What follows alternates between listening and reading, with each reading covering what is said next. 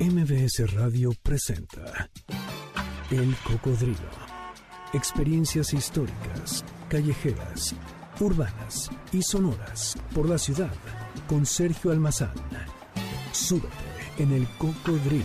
Aquí arrancamos. ¿Qué tal? ¿Cómo están? Bienvenidos, muy buenas tardes.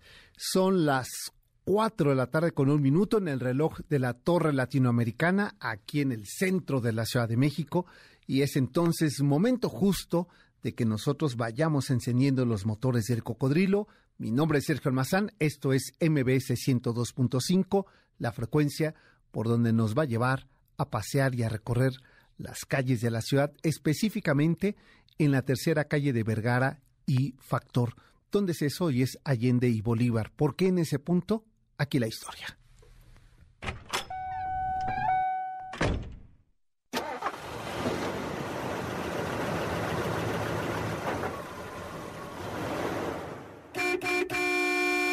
En mayo de 1909, Porfirio Díaz autorizó el proyecto de reconstrucción de la Cámara de Diputados, en ese mismo predio donde estaba el Teatro Iturbide, en la famosa esquina de Factor más tarde de Donceles, aquel sitio y punto de reunión donde las familias desde épocas del juarismo hasta 1872, en que fue arrendado a su propietario Abreu para instalar de forma provisional el recinto legislativo. Pero en abril de 1910, Porfirio Díaz autorizaba la adaptación del antiguo Teatro Iturbide para llevar a, convertirla en la Cámara de Diputados que comenzó su remodelación a cargo del arquitecto Mauricio de María de Campos y el día primero de diciembre de aquel 1910, el presidente general Díaz y su comitiva inauguraban el recinto de estilo neoclásico, aunque las sesiones comenzarían poco tiempo después, en abril de 1911. Aunque en la actualidad eh, esa esquina que tiene esta fachada pancupé, es decir, eh, cortada con esa gran escalinata de la esquina de Donceles y eh, Allende, hasta hace más de un siglo las calles tenían otro nombre. Se llamaban Primera y Segunda Calle del Factor, Vergara y Coliseo Nuevo. En ellas convergían las artes, la religión, la educación y la política en torno a sus edificios y se reunía por muchos años la sociedad mexicana en ese punto, en esa esquina. Pero en los últimos meses del porfiriato, y tal vez porque el Palacio Legislativo de Mil Benard sería un proyecto de largo aliento, se construyó la nueva sede de la Diputación, aquel singular edificio de la Cámara de Diputados, diseñado por el arquitecto de Merey Campos, resultó un ejemplo del clasicismo y la expresión de las artes románticas del porfiriato. Con su fachada en pancupé desplazada por una escalinata que daba la bienvenida y el carácter superior al edificio, este lugar, que funcionó como recinto de diputados hasta 1981, fue testigo del último informe de gobierno de Díaz, de la renuncia y el proceso de cambio con Francisco y Madero hasta convertirse en el recinto de la Cámara Local de la Ciudad de México. Ahí están 112 años después, atestiguando este edificio, la vida política de este país y de esta ciudad. Y aunque nos vamos a quedar en la escalinata de este edificio de las calles de Donceles y Bolívar, ¿qué les parece si desde aquí empezamos a ponerle ritmo a la tarde? Y qué mejor que hacerlo con un personaje del cual en algunas ocasiones nos hemos referido a él como compositor, no solamente como actor o como cómico. Así es que la tarde de hoy, la rocola desde este Palacio de Diputación de la Ciudad de México suena así. La rocola del cocodrilo. La orquesta es la de Tito Puente junto con Eddie Palmieri. Eh, la letra de esta canción es del hombre del quien vamos a hablar hoy, de Jorge Zamora Zamorita. El actor, compositor y comediante cubano Jorge Zamora Montalvo, mejor conocido como Zamorita, representante de la época de oro del cine mexicano, falleció el pasado 30 de noviembre a los 94 años de edad, sin que se haya dado a conocer las causas de su muerte. Por más de siete décadas construyó una brillante trayectoria en la composición y la actuación, artes en las que logró cosechar diversos éxitos y reconocimientos, pero sobre todo conquistar el corazón de su público. El cubano se dedicó además de la actuación y la composición a las comunicaciones e incluso fue cartero, aunque el escenario y la música fueron su verdadera pasión. Era finales de la década de los 40 del siglo XX en que Zamorita eh, llegaría a nuestro país gracias a una invitación de Germán Valdés Tintán, en esos tiempos en que la cinematografía mexicana era el centro del cine comercial en los países de habla hispana, porque fue gracias a eh, Tintán quien eh, Zamorita llegó a México a probar suerte, pues lo invitó y le abrió las puertas para participar en sus producciones, después de conocer su repertorio musical ahí en la isla cubana, donde había desembarcado un año anterior, en 1947, Germán Valdés Tintán, y ahí en uno de los eh, clubes nocturnos más interesantes de Cuba. Ahí se le presentó este hombre cubano con uno de sus temas que era Piénsalo bien, tema que estamos escuchando de fondo. En los documentos eh, biográficos de Jorge Zamora Zamorita, eh, advierte siempre la misma declaración que cuando llegó a México le gustó, pues cómo no le iba a gustar, era el México moderno de los años 50, era ese México que pasaba en esa transición del campo a la ciudad y que el cine eh, lograba ser uno de los atractivos y ser uno de los productos de exportación más importante de la industria del entretenimiento en México para el mundo. El cubano le gustó tanto México por lo que residió en el país hasta obtener su nacionalidad. Sus primeras aspiraciones eh, eh, se dieron en 1950 y a finales de, los, de esa década, Zamorita ya trabajaba en la pantalla chica como pionero de la comedia mexicana. ¿Quién no recuerda a Zamorita en ese programa también eh, de corte cómico eh, musical de los polivoces y junto a Manuel Loco Valdés o el programa de Chispas de Chocolate, que por cierto, el jingle de ese programa fue escrito por el propio Zamorita. Participó en películas, telenovelas, sketches cómicos, además de componer melodías como la que escuchábamos, Enséñame tú, La basura, No me molesto, Señor juez, y este quizá uno de los temas que popularizó la Sonora Santanera y que muy pocos saben, que es de la autoría del propio Jorge Zamora Zamorita. Bómboro, Quiñá Quiñá. Jorge Zamora Montalvo Zamorita nació un 19 de abril de 1928 en el barrio de Los Pinos, en Volado, en La Habana, Cuba. De pequeño jugó a hacer teatro en un camión abandonado hasta que actuó en centros nocturnos como el Waldorf Astoria o el Prado Floresta. Fue compositor, actor, bailarín en el Swing Club, el Gran Vals y el Azteca, donde justamente conocería a Tintán. Compositor y genio de la comedia, Jorge Zamora nos deja una gran colección de humor en nuestras pantallas, en películas como Maten a León o Noche de Carnaval. Desde hace más de una década, el actor y compositor cubano se mantenía alejado de la vida pública. Eran esporádicas sus apariciones y su condición física se veía cada vez mermada por lo avanzado de su edad, pero no así su humor y entusiasmo. Detrás de los éxitos de Tintán y de la Sonora Santanera estuvo la composición de Jorge Zamora, quien también hizo jingles para programas como Chispas de Chocolate y Los Polivoces, así como escribió también bolero, rumbas, cha-cha-cha, que fueron interpretados por artistas y agrupaciones de la talla de Celia Cruz, la Orquesta Aragón o Celio González, y en su autoría están registradas más de 85 canciones que ya son parte del ritmo musical afrolatino. Y es justo con sus canciones que hoy recordamos a Jorge Zamora Montalvo Zamorita, Descanse en paz este genio del humor y de la música. Pues con este tema, con este ritmo, con este compositor, nos vamos a ir a una pausa comercial, mi querida Janine, y regresamos ya para poder entrar a la historia, pero también al recinto de la hoy eh, Cámara de Diputados local de la Ciudad de México. Eh, antiguamente Asamblea Legislativa y antes de ello Cámara de Diputados y antes de ello Teatro Iturbide, del cual vamos a hablar el día de hoy, de esta Cámara de Diputados, que fue inaugurado un día primero de diciembre de 1910, hace 112 años, ahí eh, en épocas porfirianas. Por lo pronto, súbele, mi querido Víctor, al ritmo de Chapala con Tintán, un tema de Zamorita, y volvemos. Esto es el cocodrilo. El cocodrilo regresa después de esta pausa. No te despegues. MBS 102.5. Ya estamos de regreso. Sigamos recorriendo la ciudad en el cocodrilo con Sergio Almazán, aquí en MBS 102.5. Como hacíamos mención al inicio del programa, pues hoy el cocodrilo se encuentra estacionado ahí en las esquinas de Donceles, Bolívar y Allende, eh, ahí en el centro de la Ciudad de México, eh, afuera de uno de los recintos eh, más interesantes, más importantes y quizá quien mejor ha vivido la historia del siglo XX mexicano.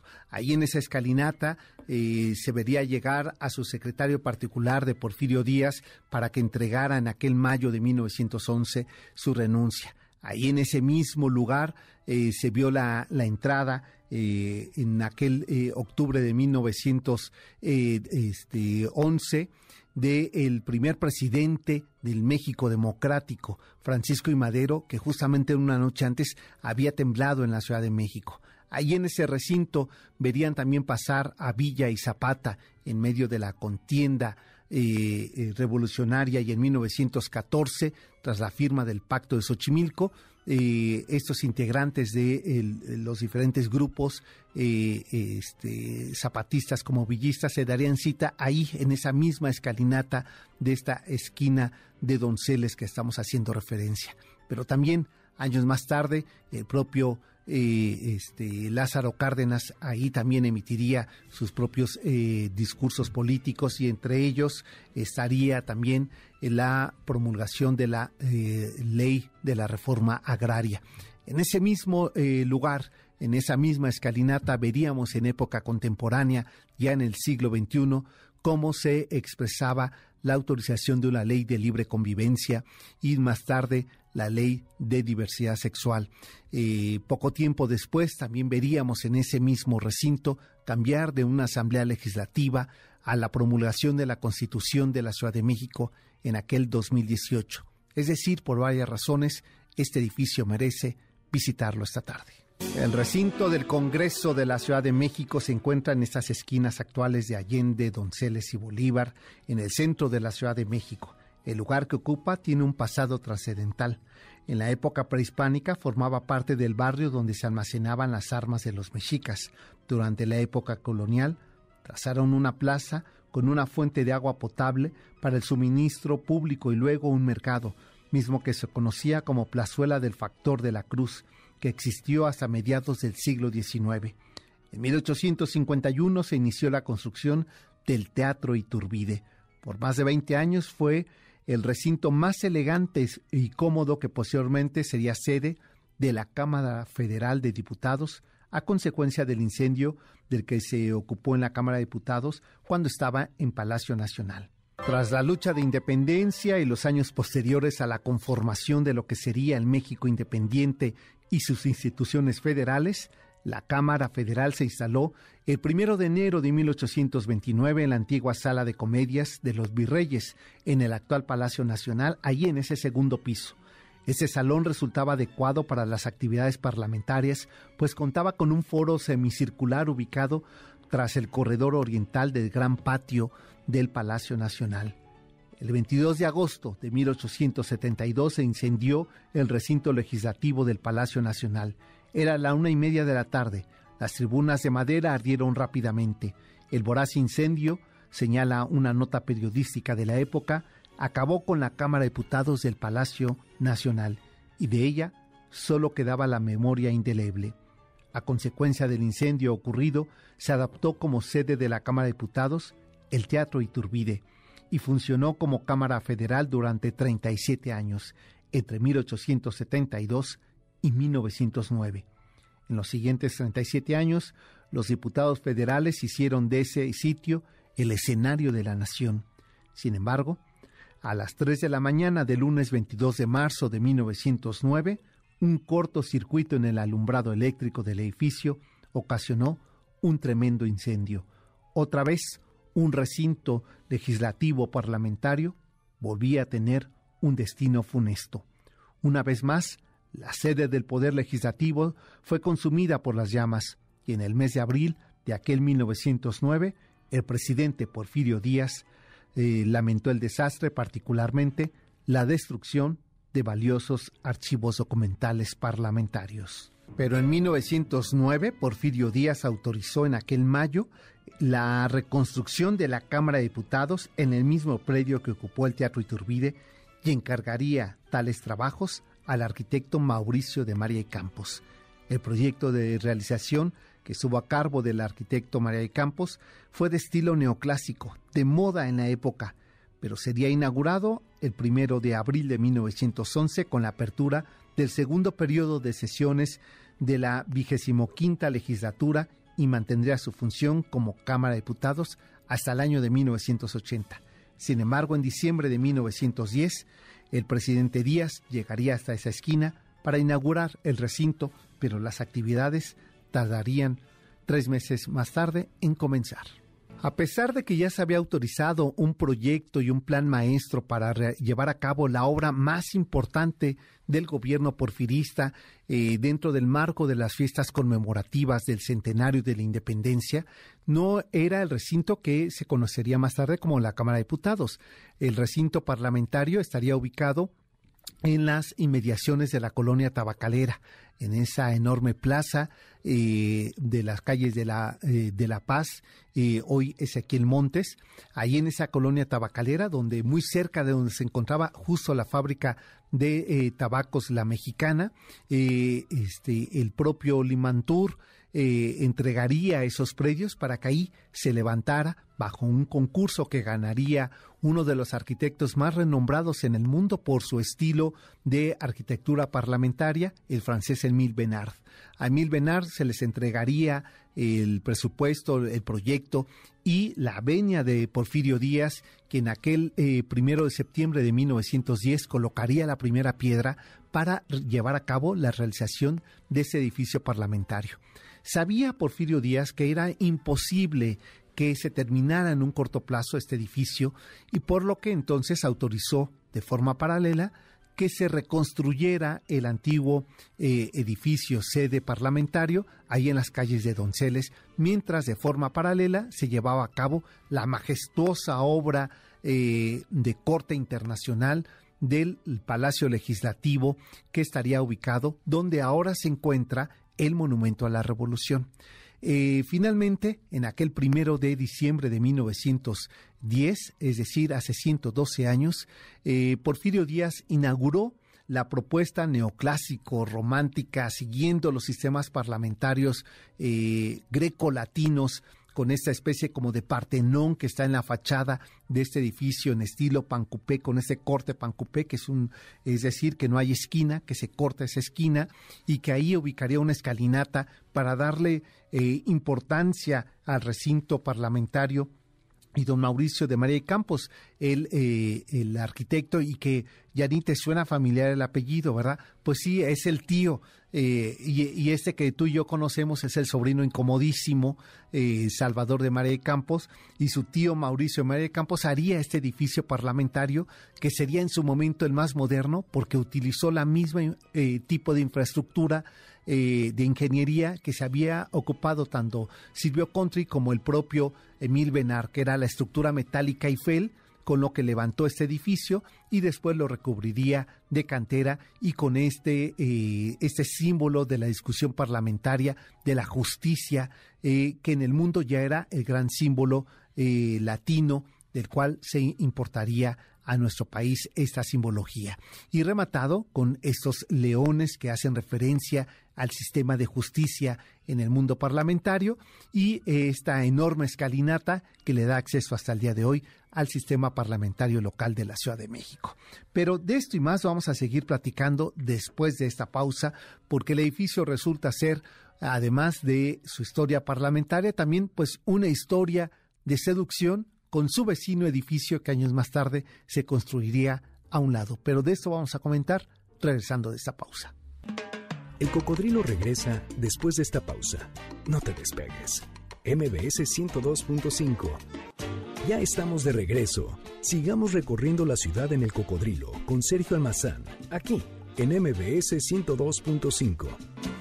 Vamos a rumbear, es la invitación que nos hace Jorge Zamora Zamorita, hoy que lo estamos eh, recordando con sus composiciones. Aprovecho, aprovecho este paréntesis que hemos hecho en el tema del recorrido que estamos haciendo hoy por la antigua Cámara de Diputados, soy Cámara eh, Legislativa de la Ciudad de México, para eh, eh, comentarles, todavía tienen tiempo, ahora me queda Janine, todavía se pueden apuntar, ahí estaremos, más te vale que te cuides, Janine, que pongas los pies en agua de eucalipto, este, con un poco de un ungüento este que ya todo el mundo se pone en el, eh, que para estas épocas está muy de moda, y hazte un buen ponche.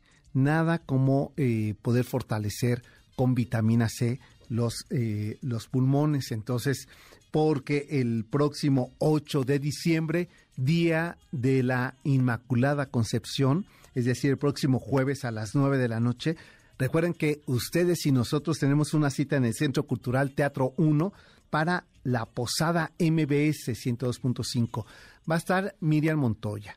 Eh, va a estar eh, el musical Mentiras y otros más. Así es que ustedes lo único que tienen que hacer es mandarnos un, eh, un correo a arroba mbs.com y nos dicen quiero ir a, a la posada, dejen su nombre y su teléfono para que se pongan en contacto con ustedes. Tenemos 10 pases dobles. Y si ustedes están muy cerca del teléfono, 5166-1025 puede también ser la opción para que ustedes se lleven 10 pases dobles para la posada MBC 102.5 este 8 de diciembre en el Centro Cultural Teatro 1. Y bueno, esta otra invitación que les quiero hacer es porque si a ustedes eh, les gusta el rock, pues este próximo martes 6 de diciembre. Los esperamos en el Teatro Metropolitan en punto de las 8.30 de la noche. Eh, no te puedes eh, perder, no puedes faltar al evento de The Beatles eh, Sinfónico. estará la, tocando la Orquesta Sinfónica de la Universidad Autónoma de Tlaxcala con el grupo de rock referente en su género, Cuarto Blanco. Este concierto, ¿por qué resulta tan importante para nosotros y por qué queremos también de su compañía? Porque es un concierto con causa a beneficio de la Fundación MBS Radio. Eh, compren sus boletos en Ticketmaster, en la taquilla del Teatro Metropolitan, en conciertoconcausa.org, pero también saben que tenemos dos cortesías dobles para ustedes. No, tres, ¿verdad? Tres para el concierto de Beatles Sinfónico, concierto con causa, martes 6 de diciembre, Teatro Metropolitan. Y ojalá que si ustedes no se dan un boleto, pues sí, lo compren y se sumen a este concierto con causa de la Fundación MBS Radio y gracias a la Orquesta Sinfónica de la Universidad Autónoma de Tlaxcala y el grupo de rock referente en su género Cuarto Blanco por la generosidad y cooperar y compartir con nosotros para una buena causa de la Fundación MBS Radio. Vamos a continuar, mi querida Yanin, aquí en esta esquina de la calle de Donceles, en el centro de la Ciudad de México, calle que, por cierto, tiene su nombre de origen. Desde siempre fue la calle de las doncellas. Era la calle donde se ubicaban los colegios o los conventos para las niñas nobles de la época colonial, las doncellas, las próximas a casarse, y, eh, y, el nombre pues era ese, nombre de donceles, nombre de doncellas.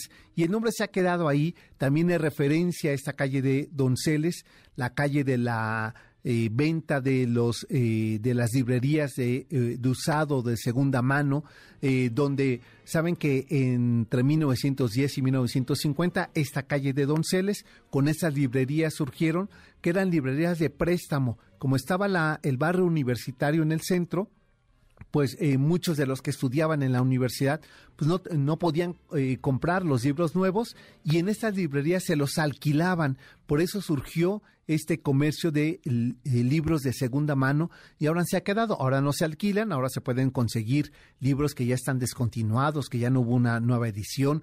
Eh, libros de única edición o antiguos se encuentran aquí en esa calle de Donceles. Y también en ese lugar de Donceles, pues esta Cámara eh, de Diputados que en 1911 eh, comenzaría eh, sus labores legislativas y años más tarde de esa inauguración, pues una de las grandes mujeres que la perdió el amor, que le hizo perder la razón, la cordura y, y, toda su fortuna, y me estoy refiriendo a Esperanza Iris, que al lado de donde había estado el Teatro Iturbide, ella manda construir. Decía ella que era su escala de Milán a la mexicana, este edificio que le encargaría a Federico Mariscal, el llamado Teatro Esperanza Iris Teatro de la Ciudad, donde esta mujer pues se codeaba con el mundo de los políticos que eh, estaban ahí al lado. A veces las funciones del Teatro Esperanza Iris se prolongaban con el objetivo de que llegaran después de las discusiones legislativas en la Cámara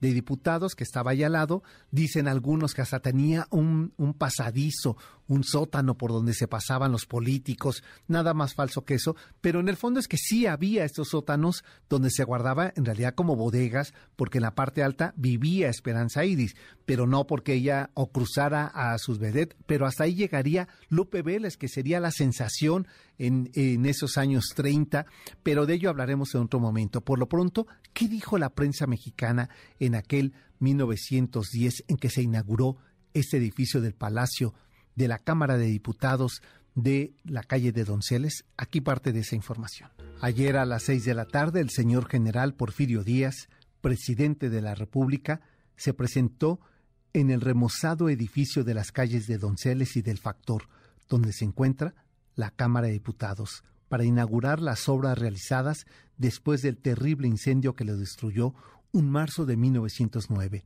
Según esto, el diario El Imparcial, aquel 2 de abril de 1911, que comenzaban las actividades legislativas de, eh, de la Cámara de Diputados, aquel eh, último año del gobierno Porfirio Díaz. Para el Congreso de la Ciudad de México significa una gran satisfacción poder ocupar como sede y salón de sesiones uno de los edificios históricos del Porfiriato, que es considerado patrimonio de la humanidad tanto por el significado histórico en la construcción de la democracia y en el desarrollo del parlamentarismo de la capital y del país, como su belleza arquitectónica sus paredes y sus pisos, aquel majestuoso candil, sus inscripciones en letras de oro honrando a nuestros héroes patrios, el imponente recibidor cubierto de mármol y sus escalinatas han sido testigos de hechos históricos trascendentales y brindan a la vez una sensación de solemnidad y grandeza. Casi dos años tardó la reconstrucción del recinto legislativo después de aquel incendio del exteatro Iturbide y a partir del 1 de abril de 1911 volvió a ser la sede de la Cámara de Diputados Federales. Desde entonces presenta la misma fachada, así como su distribución interior, casi sin modificaciones de detalles. Adentro, la decoración también es afrancesada, muy notoria en las escaleras de caracol, los vestíbulos y las lámparas. La decoración interior del recinto sigue siendo el estilo neoclásico con influencia de diversas corrientes, por lo que se denomina ecléctico, y en la planta baja la sala de sesiones es circular y funciona como eje de distribución espacial. La planta alta está sostenida por 12 columnas pseudojónicas y 12 corintias. De la gran bóveda cuelga un hermoso candil francés de 415 lámparas. Detrás del podio se encuentra el escudo nacional y arriba del escudo el resplandor del sol con un gorro frigio, símbolo del pensamiento liberal corriente política fundamental en el proceso de independencia, así como en la forma de, gobierno del símbolo de la República Federal Mexicana. Era el 11 de abril de 1911 cuando Porfirio Díaz acudió al evento inaugural de las sesiones de la quinta legislatura de la Cámara de Diputados, siendo además la única vez que pisó el recinto. Desde entonces volvió a ser la sede parlamentaria de la Cámara Baja hasta la inauguración del Palacio Legislativo de San Lázaro en 1981. López Portillo, el mismo eh, Miguel de la Madrid, sesionarían y darían sus informes de gobierno en ese recinto, en la hoy Cámara de Diputados de la, de la Ciudad de México. Desde su estado hablaron Porfirio Díaz el día de su inauguración, Francisco y Madero, Venustiano Carranza, Álvaro Obregón, Manuel Ávila Camacha, Lázaro Cárdenas, Adolfo Ruiz Cortines, Adolfo López Mateos y Gustavo Díaz Ordaz en sus ceremonias de toma de protesta como presidentes de México y en este recinto sesionó por su primer periodo ordinario de sesiones ya como Cámara de Diputados la Asamblea Constituyente de 1917. ¿Qué pasó ya en los últimos 20 años de ese recinto del siglo XX? De eso vamos a platicar regresando de la pausa. Volvemos. El cocodrilo regresa después de esta pausa. No te despegues. MBS 102.5. Ya estamos de regreso. Sigamos recorriendo la ciudad en el cocodrilo con Sergio Almazán, aquí en MBS 102.5. Enséñame tú es el título de este tema, la voz es Germán Valdés Tintán y la composición de Jorge Zamora Zamorita. ¿Qué tal este bolero, mi querida Janine? No imaginaríamos que este cómico, que este hombre que hacía los jingles de los polivoces, por ejemplo, o chispas de chocolate, eh, o incluso con el pollo en Alegrías de Mediodía también haría eh, música para este programa. No, no pensaríamos que este hombre eh, con su bis cómico pudiera tener esa profundidad emocional con temas tan sentimentales, tan sentidos como este. Enséñame tú.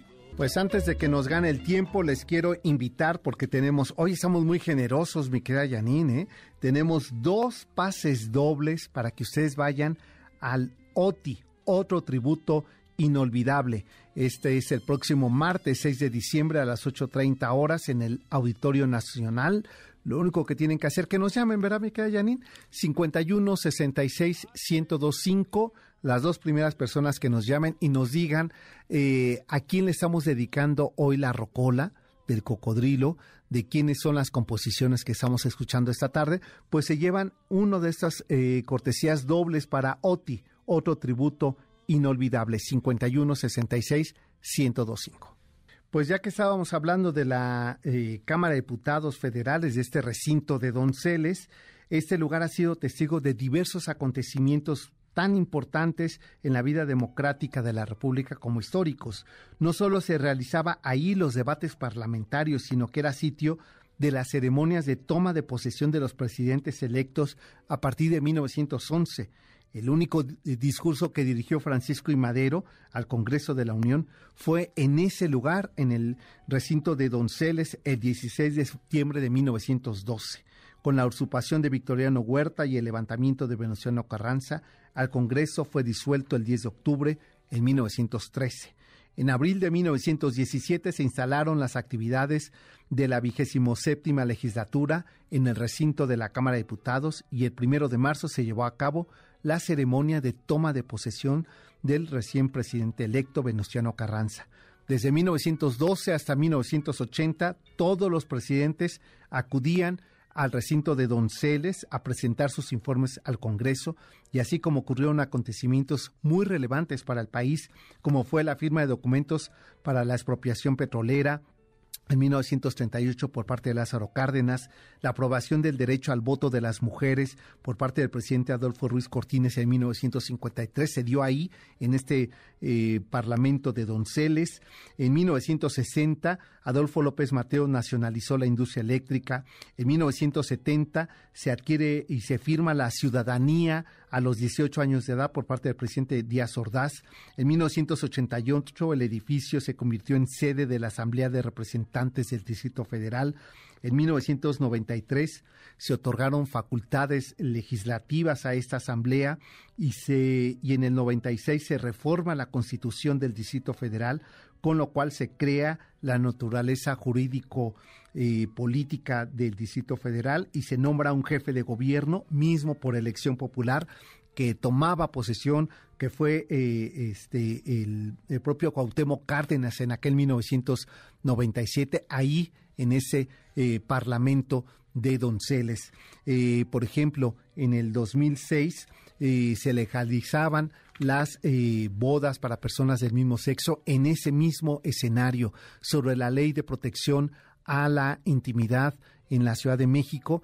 Eh, esta ley eh, otorgada en el 2017 fue hecha en la escalinata de ese lugar en 1999 gracias a la Procuración de Derechos Humanos por parte de Cuauhtémoc Cárdenas, eh, se autoriza y además se otorga el derecho de, eh, de la medicación de antirretrovirales a la comunidad eh, eh, infectada por VIH-Sida en esa misma escalinata del, del Palacio de Donceles. Así es que nuestra historia política, social y de derechos humanos está ligada a este edificio. Por ello es que hemos querido la tarde de hoy dedicarle este, este espacio a los 112 años de la reconstrucción de este edificio por parte del arquitecto eh, Mauricio de María de Campos en estilo neoclásico, ecléctico, y que sigue eh, siendo el lugar parlamentario donde ahora